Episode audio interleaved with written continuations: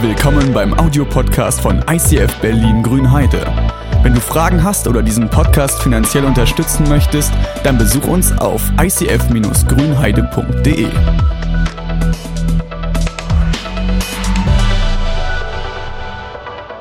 Fruit Ninja, ich weiß nicht, ob ihr das noch kennt, aber das, das hat man früher auf dem Telefon gespielt oder auf dem ähm, Tablet. Und ich war richtig guter Profi da drin. Also das, äh, das, hat Spaß gemacht, sich da zu messen. Und das mal live im Gottesdienst zu erleben, ich hätte das nicht gedacht, dass das so, also dass ihr so viele Sachen kriegt. Äh, aber ja, von daher, Titel des Säbelzahntigers, das, das haben wir dann jetzt schon verglichen. Ähm, also, mit diesen Competitions ist das ja so eine Sache. Wir messen uns immer wieder, wir vergleichen uns und wir wollen uns gegenseitig herausfordern. Bei allem und bei jedem. Also ob es der bessere Job ist, oder das Gehalt, was der bekommt. Man, man versucht sich immer so einzusortieren, wie gut ist man aufgestellt. Wie groß ist das Haus? Ist das jetzt passend? Brauche ich eigentlich vielleicht noch ein zweites Haus dazu oder brauche ich äh, noch einen schöneren Partner, damit der Nachbar denkt, oh, was hat der für eine tolle Hübsche da? Oder das Auto, was man irgendwie noch besser haben möchte. Ähm, oder es geht um ganz praktische Skills wie beim Fruit Ninja oder bei Candy Crush oder bei irgendwelchen Sportarten, wo man sagt, okay, ich muss 30 Minuten laufen und Runtastic wird es posten und wird mich da hypen, weil ich bin der, der schon 40 Minuten gelaufen ist. Also wir versuchen oft so in unterschiedlichsten Dingen uns zu messen, bis man zu irgendwelchen Turnieren kommt. Jetzt geht bald die EM wieder los.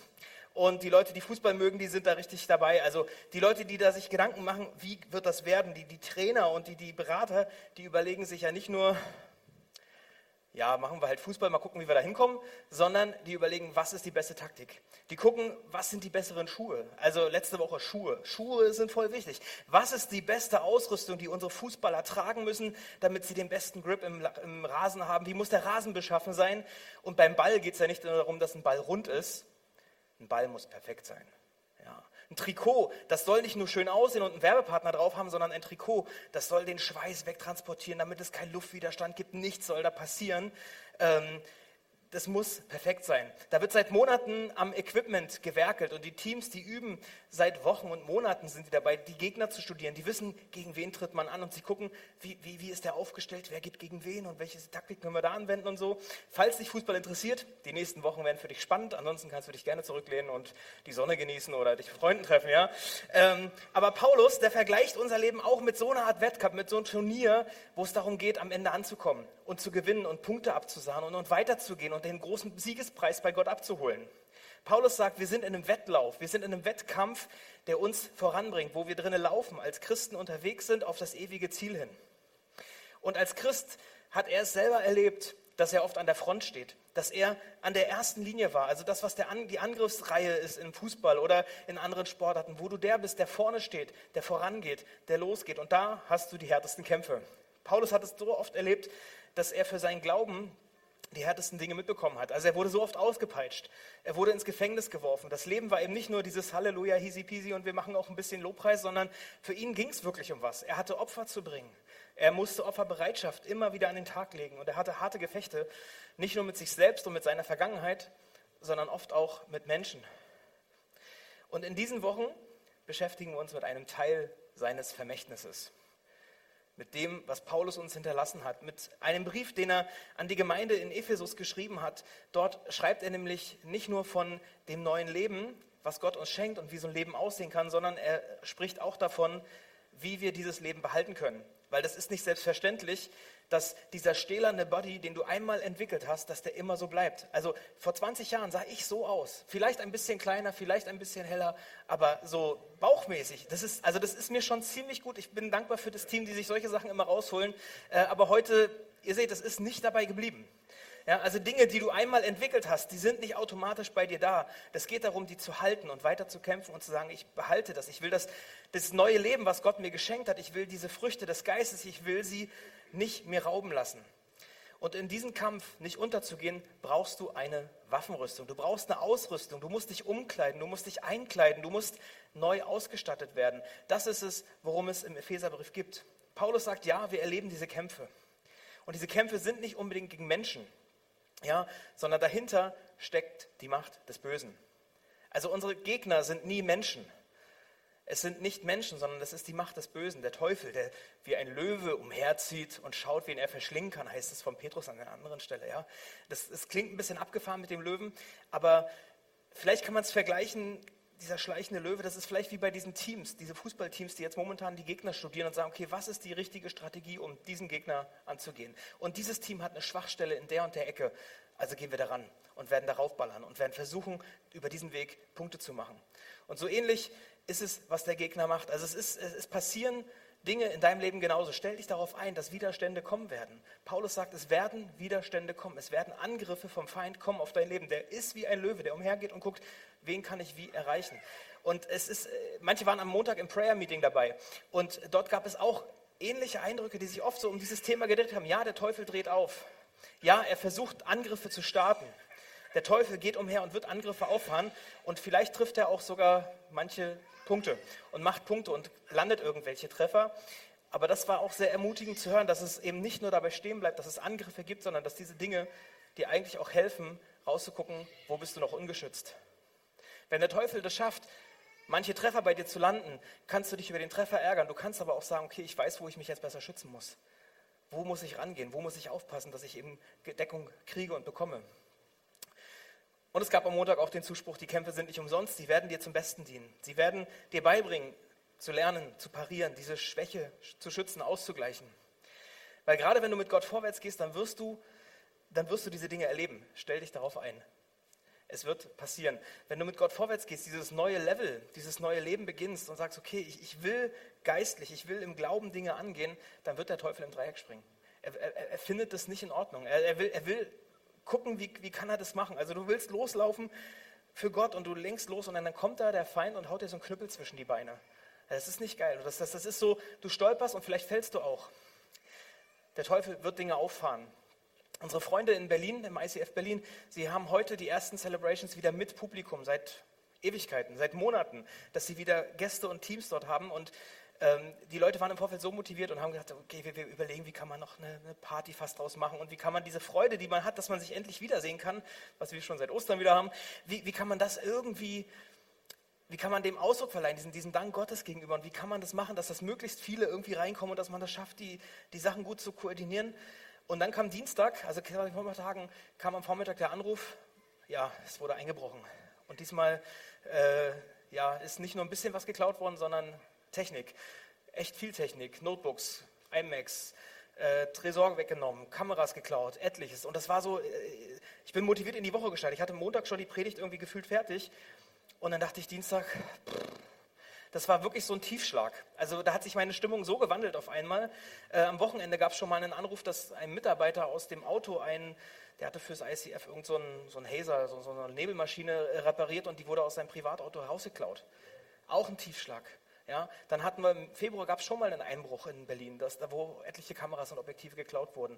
Und du denkst, krass, in den Monaten davor immer wieder irgendwelche Pentagramme, irgendwelche Schmierereien auf dem Hof, wo du merkst, was ist denn da los? Meldungen von Leuten, wo Leiter Schicksalsschläge im Leben erleben, wo Ehen angefochten sind, wo, wo Kinder ausbrechen, wo, wo du merkst, die Leute werden so abgelenkt. Der Feind versucht das auf unterschiedlichen Wegen. Das ist ja nicht die gleiche Person. Das war ja nicht die gleiche Person, die das alles gemacht hat, aber steckt die gleiche Macht dahinter.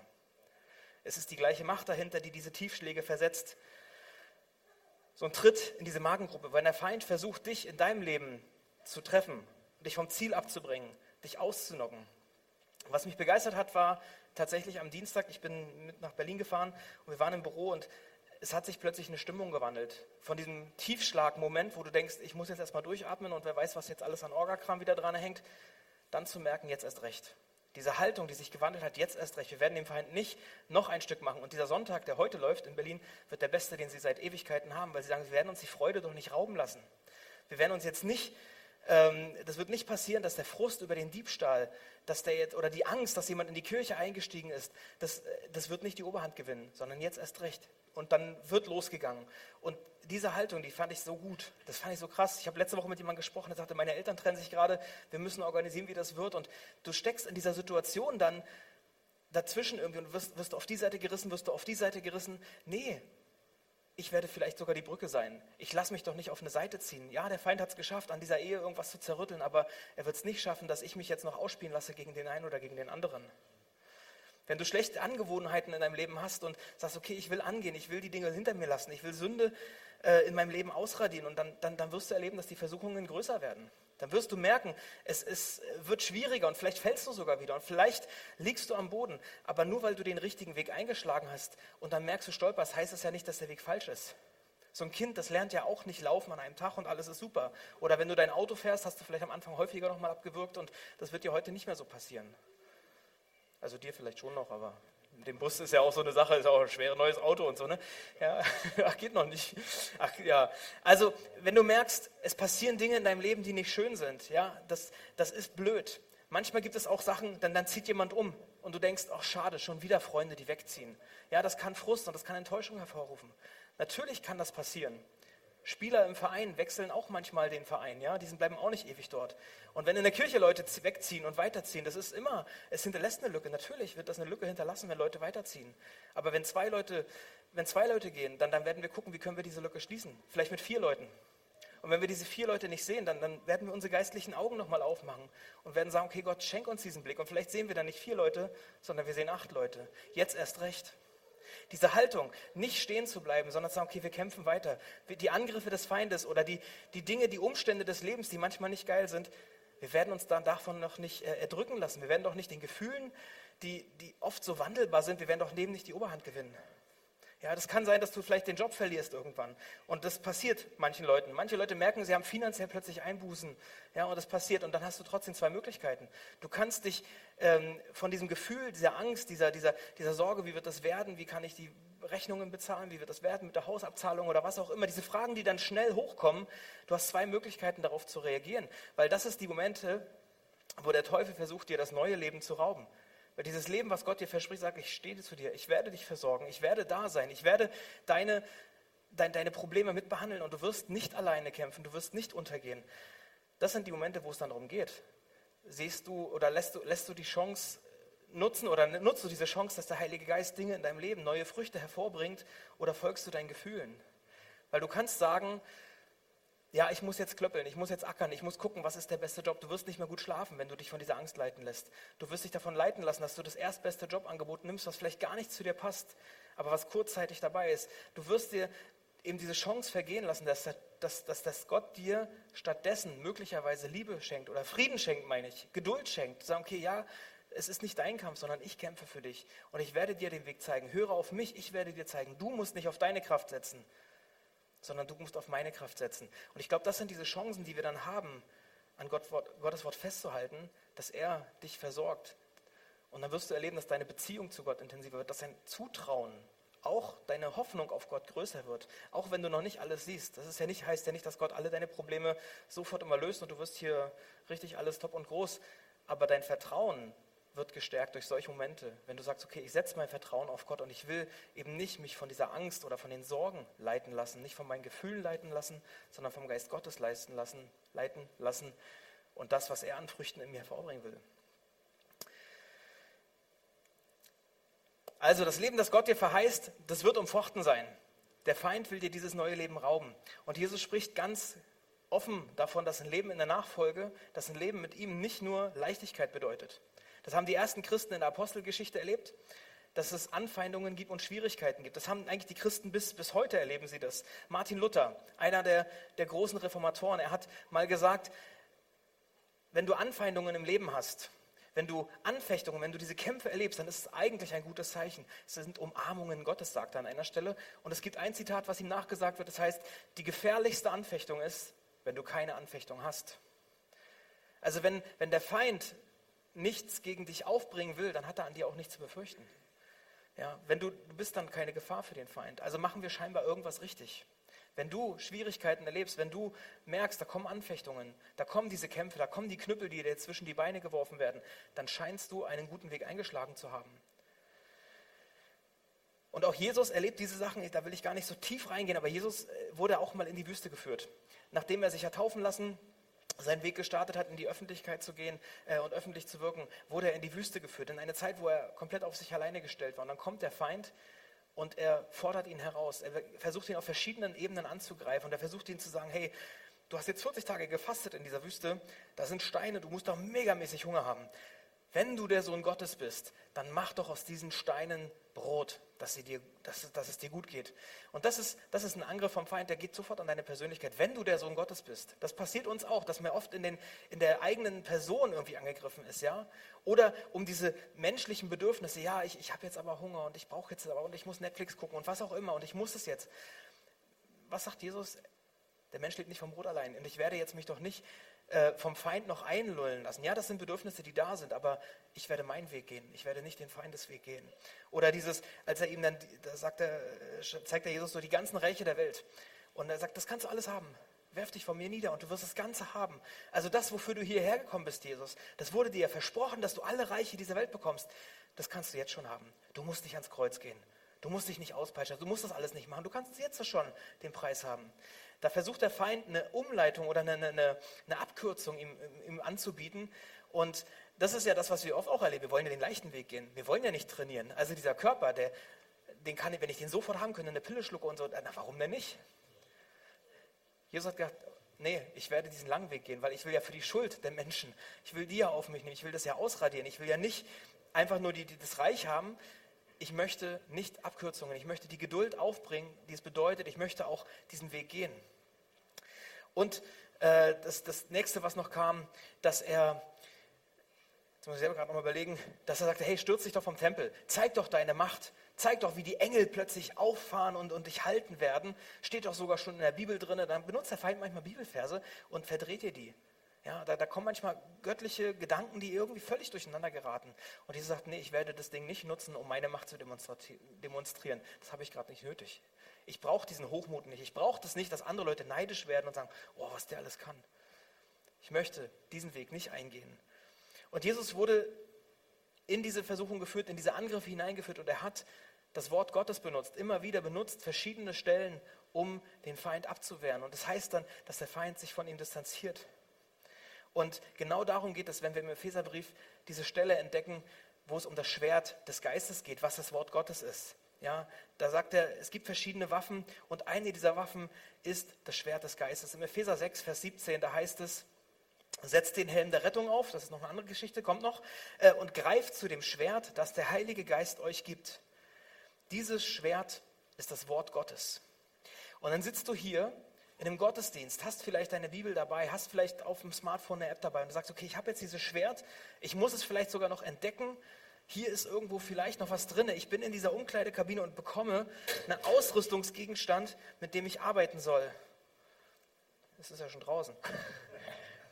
Ich, ich habe dieses Schwert und ich darf damit unterwegs sein. Und ich denke immer, wie fühlt sich das denn an und warum ist es eigentlich ein Schwert? Das ist ja viel zu groß. Also sieht jetzt nicht so super aus. Also für mich ist das zu viel zu groß. Aber Gott gibt mir dieses Ding und warum benutzt er in dieser Stelle so ein Schwert von einem Schwertkampf? Warum, warum nicht eine andere Waffe? Warum nicht eine Keule? Ja, damit könnte ich doch besser oder eine Axt könnte ich werfen. Das, das würde, vielleicht treffe ich da jemanden oder so. Aber ne, die Bibel benutzt das Wort vom Schwert. Und Schwert, Schwerter, die sind seit der Antike bis ins Mittelalter hinein eigentlich die, die teuersten Dinge gewesen. Also so ein Schwert, das, das war hohe Kunst. Ähm, das war nicht nur ein Symbol für den Status, also wer bist du, in welcher Ebene bist du, sogar bis im Ersten Weltkrieg dahin durften nur die Offiziere durften einen Degen tragen, eine andere Art vom Schwert. Ja, Im Mittelalter konnten nur die Reichen sich überhaupt ein Schwert leisten und tragen durfte ein Schwert eigentlich nur ein Adliger. Also du brauchtest das verbriefte Recht, ein Schwert tragen zu dürfen. Und ein Adliger wird ja als Adliger geboren. Und das fand ich interessant, dachte ich, wenn man das mal nimmt, dass du mit deiner Geburt das Recht bekommst, dieses Schwert zu tragen dann macht das eines klar. Wenn Gott sagt, da ist ein Schwert, dann heißt es, wenn du diese Rüstung trägst, wenn du dieses Schwert in die Hand nimmst, du hast von Geburt an das Recht, in meinem Namen zu streiten. Nicht nur das, du bist zu höheren berufen, du bist einer, der vorangeht, der führt, der ein Offizier ist. Nicht um Menschen, nicht um Menschen klein zu kriegen, ja, das, sondern um aufzulaufen in der Nationalmannschaft Gottes, um vorwärts zu gehen. Dieses Schwert ist ein Statement dafür, wer wir sind in Gottes Augen. Könige und Priester, Leute, die vorangehen, Leute, die sagen, ich bin ein Adliger, ich bin geadelt und ich habe eine, ich habe eine Position. Du hast einen Status, du gehörst zu denen, die in der ersten Reihe stehen. Die, das ist eine Ehre, ja, dieses Auflaufen, wenn, wenn die deutsche Nationalmannschaft zur Nationalhymne einläuft und die haben dann ihre Kids und die stehen da, da voll mit stolz geschwillter Brust und, und sind froh, dass sie auflaufen dürfen. Das ist das, was Gott dir mit deiner Wiedergeburt sagt. Du gehörst in meine Nationalmannschaft und ich gebe dir die Ausrüstung, ich gebe dir die besten Klamotten, ich gebe dir das beste Trikot, ich gebe dir dieses Schwert, dieses Ding, was du benötigst, dieses Schwert des Geistes, um für mich vorwärts zu gehen. Ein Schwert ist auch eine sehr elegante Waffe. Ich weiß nicht, ob du diese verschiedenen Sportdisziplinen heute kennst. Wir haben es vorhin schon mal gehört. In, in Japan, in Korea, da gibt es richtige Wettkämpfe, um, um grazil und grandios krass irgendwie zu kämpfen mit diesen Kendo-Leuten, ähm, ja. Das sind bis heute Sportdisziplinen, wo die Leute sich messen, wo es Ligen gibt, wo es Weltranglisten sind. Und du merkst, in Europa kriegen wir davon irgendwie gar nicht viel mit. Da hast du manchmal vielleicht noch den Mittelaltermarkt, wo dann irgendwie da was gemacht wird oder gefochten wird, so, ja. Aber im Mittelalter, da war das tatsächlich noch äh, viel, viel präsenter bei uns. Mit dem Langschwert zu kämpfen, das war die Königsdisziplin. Das war das, wo die besten Ritter angetreten sind, wo die, wo die Leute sagten, okay, wir wollen uns darin messen, wir wollen gucken, wie es vorwärts geht. Jedes kleine Kind kann sich eine, ein Holzschwert schnitzen, ja, aber, und versucht zu kämpfen, aber wenn du so ein großes Ding mal bekommst, dann merke ich schon, es fällt mir schwer. Es fällt mir schwer, dieses Schwert zu führen. Es ist mir irgendwie unhandlich, also das ist ja noch relativ leicht, ja, aber wenn du so ein richtig großes Schwert, also für meine Größe angemessen, ja, dann merkst du, wenn ich das in die Hand gedrückt bekomme, ich weiß manchmal gar nicht so richtig, wie, was mache ich jetzt damit? Und halte ich die Hand jetzt hier, dann schneide ich mich ja also hier und dann habe ich aber gar nicht so viel Kraft, dann kriege ich hier noch, muss ich noch so eine Bandage tragen oder so, ja. Also wir müssen üben und üben und üben. Und das ist äh, mit der Bibel ganz genauso. Das Schwert, so heißt es im Text, ist das Wort Gottes. Immer wieder, auch im Alten wird, das, wird, das, wird die Bibel mit dem Wort Gottes, wird das Wort, wird das wird das Wort Gottes mit einem Schwert verglichen, mit einem zweischneidigen Schwert, also von beiden Seiten geschliffen. Gott übergibt dir mit der Wiedergeburt das Recht, dieses Schwert zu tragen. Und wenn du dann vielleicht irgendwann, das ist ja noch was anderes, hier so viele Sachen drin, wenn du dann irgendwann vielleicht deine erste Bibel bekommst und dir jemand sagt, okay, hey, das erste, das erste Mal, dass ich dir diese Bibel übergebe, es ist dein Schwert, du darfst damit arbeiten. Dann denkst du vielleicht auch, die ist schwer, die ist unhandlich, die ist alt, da ist zwar ein Goldrand dran, ja, ist wertvoll, aber was mache ich denn damit? Wie gehe ich denn damit um? Dann stehst du auch vielleicht ein bisschen unbeholfen da. Ist es jetzt wirklich für mich? Was soll ich denn damit? Also kann man das nicht auch leicht machen oder so? Gibt es da nicht was bei YouTube? Ja, wenn du deine erste Bibel in die Hand bekommst, dann darfst du stolz sein. Du darfst sagen, ja, ich laufe auf. Du bist würdig, diesen, dieses Schwert zu tragen. Du darfst die Verse nutzen und die in deinem Leben lebendig werden lassen. In der Apostelgeschichte gibt es eine Stelle, da, da heißt auch, dass, dass Leuten dieses Wort, diese Bibel geschenkt wurde, gegeben wurde. Sie nahmen das Wort, Apostelgeschichte 17, Vers 11 und 12, und sie nahmen das Wort mit aller Bereitwilligkeit auf sagten, ja, ich lasse es mir geben, ich lasse mir dieses Wort reichen, ich nehme es mit Bereitwilligkeit auf. Und sie forschten täglich in der Schrift, ob es sich so verhalte. Also sie haben versucht, das zu entdecken, zu üben, zu lesen, was steckt da eigentlich alles drinne. Und deshalb wurden viele von ihnen gläubig. Der Glaube, das Vertrauen in Gott wurde stärker, wurde größer. Sie wussten damit umzugehen, weil sie sich mit dem Schwert auseinandergesetzt haben, weil sie wussten, wie kann ich es anwenden, wie kann ich damit gehen. Und ja, am Anfang fühlt es sich komisch an, weil das ich weiß gar nicht, wie ich das halten soll, ja. Aber üben ist in Ordnung. Und üben macht im, im Team natürlich auch mehr Spaß. Also Ruben sagt im Fußball morgens 37 aufstehen, ist doch geil. Zur Arbeit zu gehen ist irgendwie nervig, aber ey, mit Freunden Fußball zu trainieren ist doch super. Du brauchst eine Small Group. Du brauchst eine Gruppe, wo du dich mit Menschen austauschst, weil alleine Bibel lesen, ja, es ist gut, aber du brauchst echt einen Weg bis dahin. Das ist wie mit dem Joggen. Alleine anzufangen ist immer nervig. In deinem geistlichen Leben ist es ganz genauso. Du brauchst ein Team, die dich gegenseitig motivieren, weil es gibt die Zeiten, wo es manchmal nicht so leicht ist. Ja? Also, das Schwert ist eine Waffe zur Verteidigung des neuen Lebens, dass du dein neues Leben verteidigen kannst, aber auch um dem Feind mal eine klare Ansage zu machen, nein, so nicht. Angst, du wirst fliehen, weil mein Gott hat die Angst überwunden. Ja, mein Gott ist mit mir. Minderwert, ja, kannst du gerne dich mal hinten anstellen, du musst fliehen, weil Gott sagt, ich bin, ich bin wertvoll. Ich bin so wertvoll wie ja, wie eine kostbare Perle, das klingt jetzt für mich vielleicht komisch, ne? aber äh, Gott sagt, du bist so wertvoll, ich, ich gebe mein Leben für dich. Für dich würde ich sogar durchs Feuer gehen und da ist es ja gegangen. Ja? Wie ist so ein Schwert aufgebaut? Das will ich euch noch erzählen. Also dieses Schwert, diese Klinge, ähm, die ist so aufgebaut, dass es drei Bereiche gibt. Du hast links und rechts die Schärfe, dann hast du die Schwäche und du hast die Stärke. Und die Schärfe, das ist der äußere Bereich vom Schwert, das, der zum Schneiden dient. Ja? Also Fruit Ninja haben wir vorhin schon mal gesehen, da kannst du damit quasi, ja, ich würde wahrscheinlich Baseball spielen, aber da geht es ja wieder los. Ne? Da benutzt du die Bibel und weiß gar nicht, irgendwas ist jetzt falsch gelaufen. Ja? Aber, aber das Wort Gottes, es trennt Dinge in dir. Es hilft dir, Dinge hinter dir zu lassen.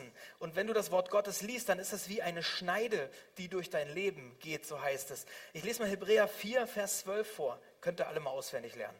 Gottes Wort ist lebendig und voller Kraft. Also Bibelverse lernen ist sowieso auch so eine Sache. Ja? Also, weil du wirst sie abrufen können. Du weißt dann irgendwann, ja, so funktioniert das. Wenn du beim Autofahren, du am Anfang musst dich alles im Blick behalten. Mit Gang schalten und Füße links und rechts und keine Musik am besten an und nicht mit mir reden. Ich war so konzentriert, das alles in den Griff zu bekommen. Irgendwann war das Intus. So ist es mit den Bibelstellen auch. Manchmal braucht es ein bisschen. Gerade diese Stelle ist so lang. Aber wenn du die erstmal irgendwann Intus hast, weil du merkst, es geht dir einfach von der Hand und dann weißt du, das Wort Gottes, das ist lebendig und das ist kraftvoll. Es ist das, selbst das schärfste und beidseitig geschliffene Schwert, das ist nicht so scharf wie dieses Wort. Weil es wird die Seele und den Geist durchdringen. Ja, durch Mark und Bein wird es dir gehen und sich als Richter unserer geheimsten Wünsche und Gedanken erweisen. Also das Wort Gottes, dieses Schwert, das kann dir helfen, dass dein geistlicher Mensch stärker wird. Dass du die ganzen Fettpolster, die da drum herum sind, dass sie sich abtrennen das, was dein geistliches Leben, das, was den eigentlichen Menschen ausmacht, das Wort Gottes trennt diese Dinge, trennt das Seelische vom Geistlichen, trennt das Leibliche vom Geistlichen.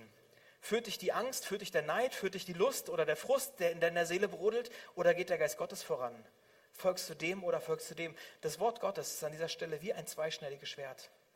Lass die Schärfe des Wortes Gottes an dein Leben.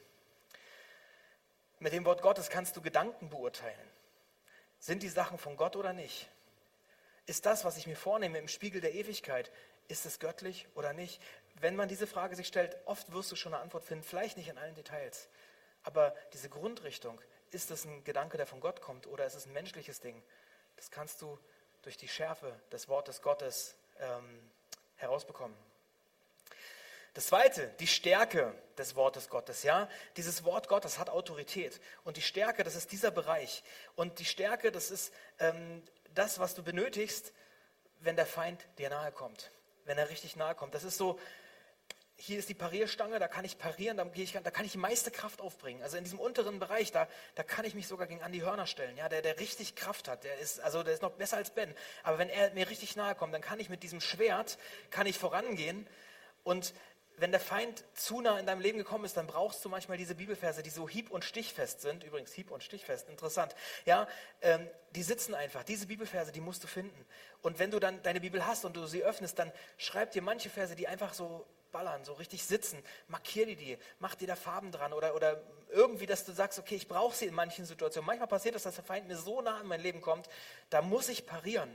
Da muss ich gegendrücken, da muss ich, da muss ich was entgegensetzen. Du wendest dich gegen den Feind, wenn er zu nah dran ist. Und dann hilft nur noch das göttliche Wort. Da musst du parieren und im Nahkampf das Schwert benutzen. Also markier dir solche Verse und lern die auswendig.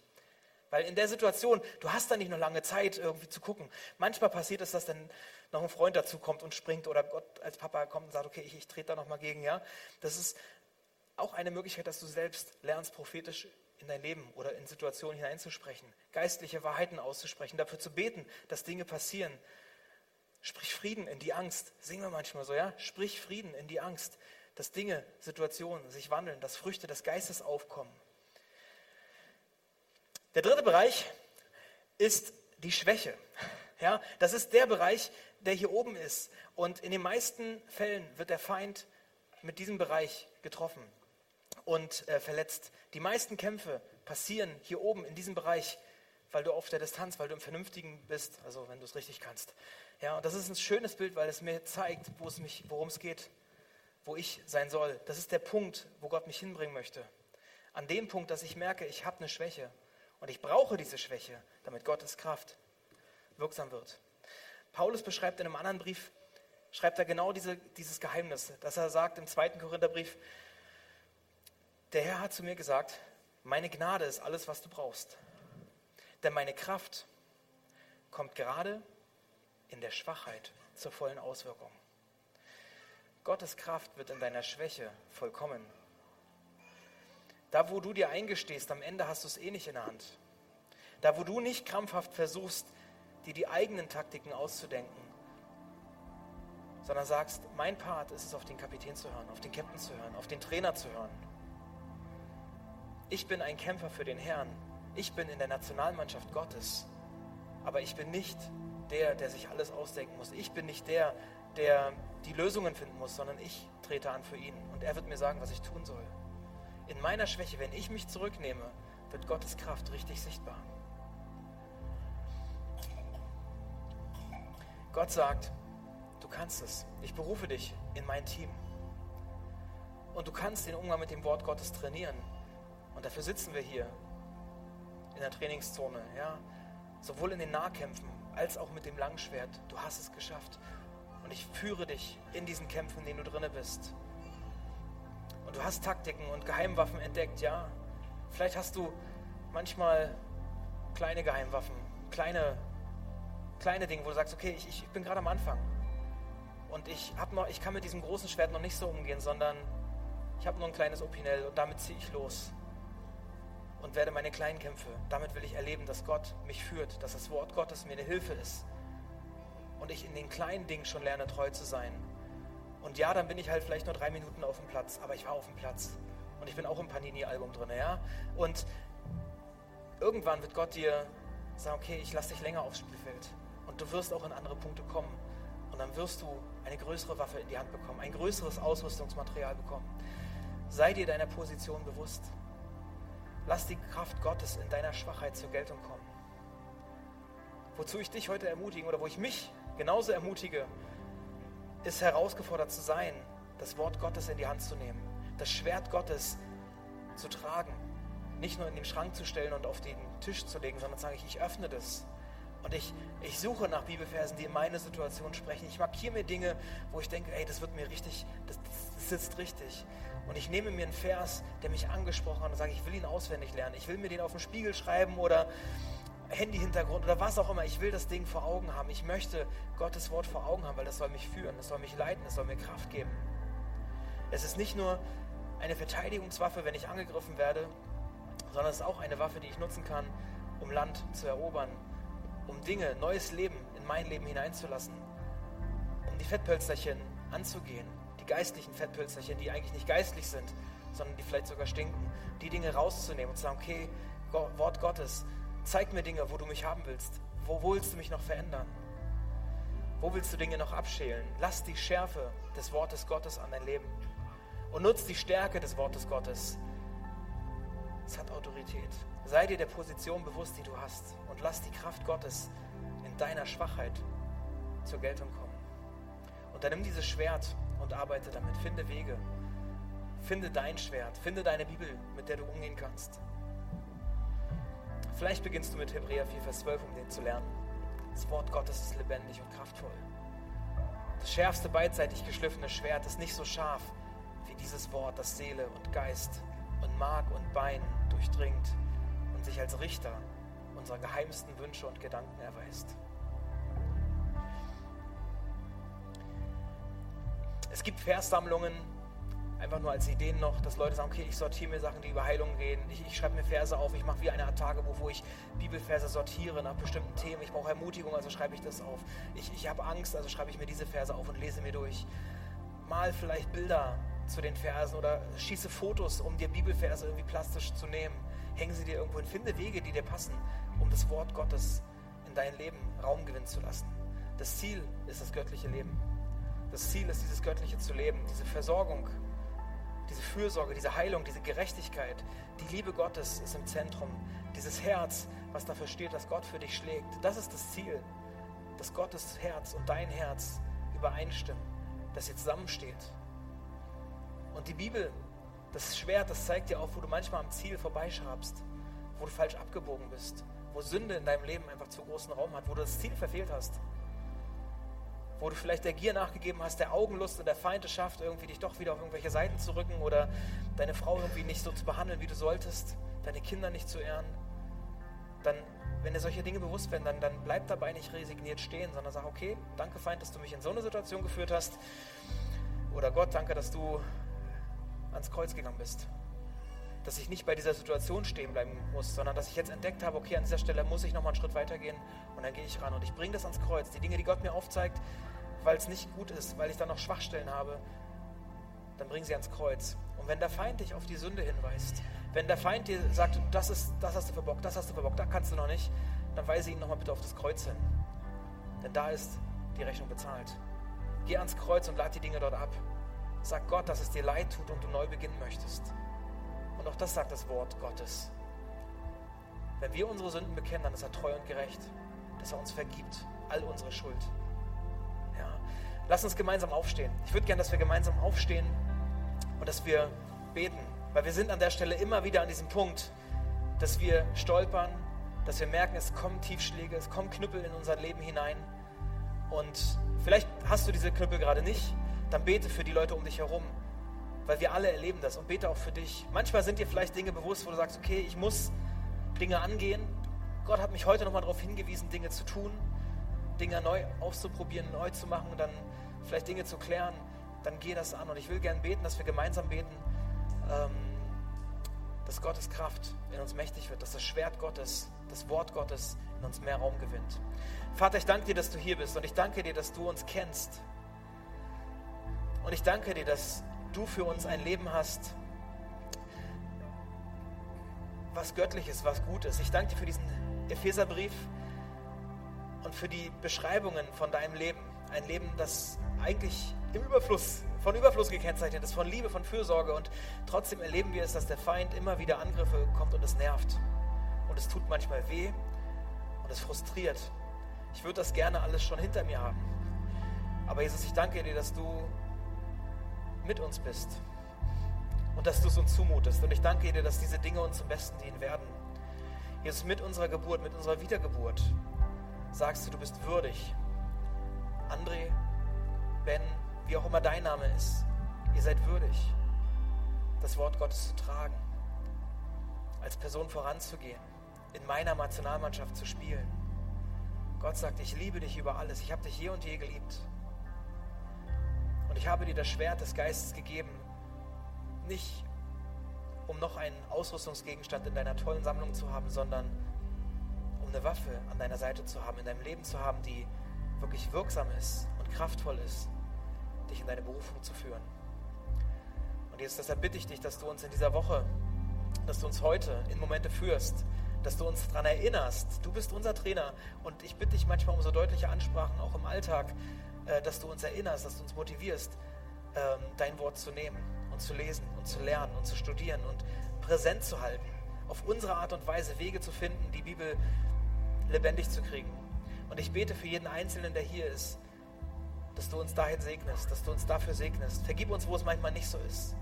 Und die Dinge, die, wo der Feind Land eingenommen hat, es geschafft hat, unser Leben zu rauben, dann bitte ich dich, dass du es wiederherstellst. Dass du Vergebung schenkst für die, für die Sünden im Leben. Ich danke dir, dass du einen Neuanfang hast. Jesus, segne jeden Einzelnen von uns mit Liebe, mit Friede, mit Hoffnung, mit einer tieferen Beziehung zu dir, mit einem größeren Verständnis für dein Wort, für deine Worte und für das Leben, was du bereithältst. Amen.